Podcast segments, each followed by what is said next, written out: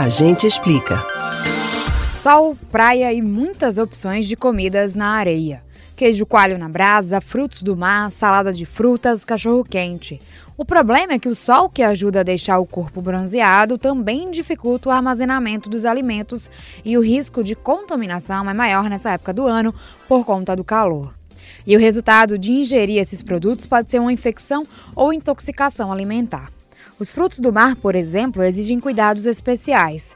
Você quer comer camarão? Então é melhor escolher um local de confiança, já que aqueles vendidos por ambulantes ficam muito tempo expostos ao sol, calor e areia da praia.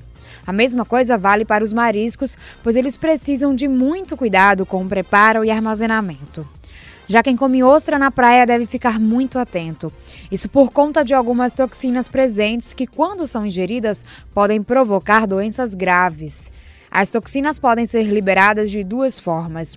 De acordo com o tipo de bactéria, a primeira ocorre quando as bactérias morrem, rompem e liberam as chamadas endotoxinas, salmonela, por exemplo.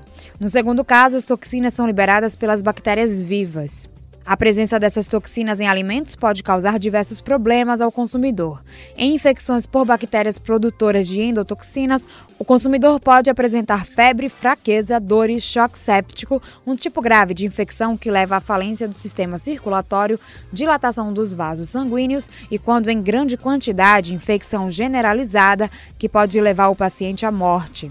As bactérias também estão presentes nas ostras. Um exemplo de bactéria causadora de doenças nos humanos é a que provoca inflamação do estômago e intestino e infecções de pele tão graves que se espalham rapidamente e podem exigir até a amputação do membro afetado. E até alimentos que seriam saudáveis em outros ambientes devem ser evitados, como milho verde ou um sanduíche natural achando que é melhor em comparação a outro, mas não se sabe como eles foram estocados ou há quanto tempo estão no calor e umidade.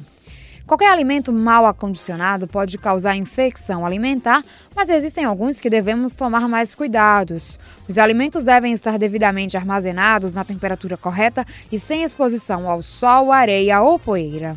Você pode ouvir novamente o conteúdo do Agente Explica no site da Rádio Jornal ou nos principais agregadores de podcasts Spotify, Google e Apple Podcasts. Camila Brandão para o Rádio Livre.